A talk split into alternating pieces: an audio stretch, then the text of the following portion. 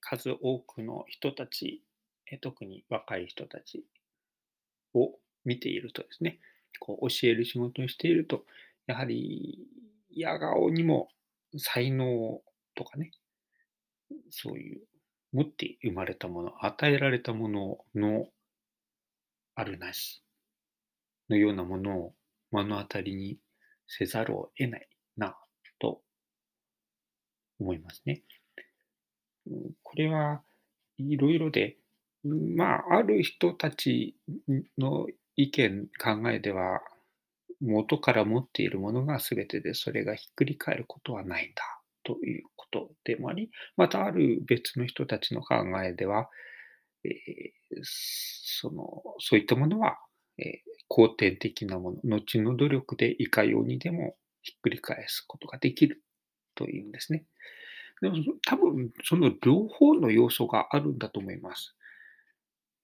やはり元からあるものが大きく変貌することっていうのはあるのかって言われると、うん、あるのかもしれないけれど、まあ、途中で大きく変貌した場合には元からあっただけで、それが適切に開花してなかったということなのかな。えー、ですから、例えば、ドイツのような国がかつて10歳の時点の成績で、あなたは職人が向いている、あなたは大学に行って勉強を続けなさいというふうに振り分けていた。でその後、それを変更することは基本的に難しいという学校制度は、えー、その最初の人々の考え方によってるわけですね。向いているものに早く集中して向いていないかもしれないのに延々とやっていつまでも諦めきれないというのは不幸であるっていう考え方ですね。まあ、実際そういうことというのは多々あって、えー、頑張ればいつかなんとかなると思っていつまでたってもなんとかならないで結局何にもならないでうまく生きていけなくなっちゃうという人を作らないような配慮というのはやはりえ社会の中ではある程度必要だなと思います。でも、その反面、途中でやりたいことが変わったり、途中でやりたいことが見つかったりしたときに、えー、先ほどの考え方でいくと、もう出口ないんですね。出口ないというか、入り口がないというか。実際そういうこというのも、やはりたまにいるにはいて、えー、突然スイッチが入って、なんかできるようになるっていうのはあるんですね。だから分からないもんですね。最初の1、2回のレッスンでおおよそ分かるような気がしないでもないけれど、何年か教えていて急になんかその気になって、あれあれ？っていうね、できちゃってるなっていう人がいないわけではない。うんまあ、やってみないとわからない、育ててみないと、教えてみないとわからないというのが最終的な、ね、確実に言える唯一のことだろうと思いますが、いやしかし、統計的に、平均的に見れば、やっぱりスタートの時点で持っているものを、それぞれの人が持っているもの、得意なものを伸ばしていくっていうのが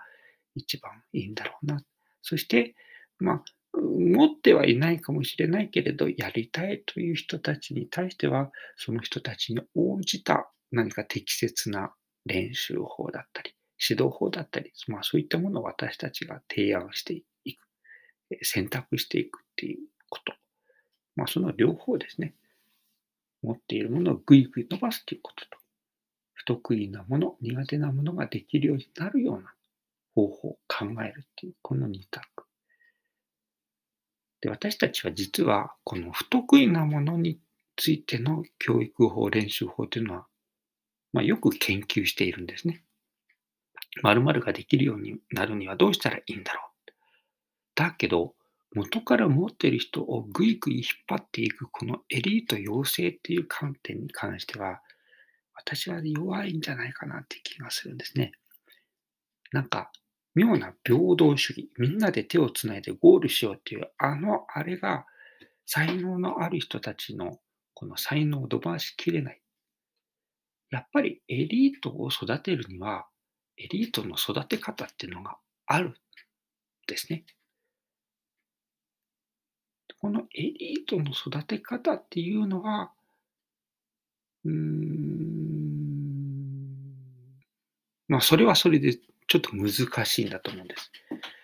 えー、ドレミがわからない人たちにドレミを教えるっていうのも難しいけれど。でも、これは実は数が多い。そういう人いっぱいいるから、えー、ノウハウもあるし、えー、私たちも教え慣れているけれども、ものすごくできちゃう人たちっていうのは数が少ないですからね。そういう人が現れた時にどうするのかって、むしろ我々がそういう人たちの足を引っ張らないようなことをしなきゃいけない。もうそれ我々っていうのを教える人たちもそうだし、直近での存在で言えば家族ですね。親。特に女性。足を引っ張る。足引っ張っちゃってるな、このお母さんはっていう例はたくさんありますでしょう。ね、我々は部外者だから、もう見てるしかないけれど、もうどう見ても足を引っ張られている子供、特に息子。まあ、娘もいますね。うん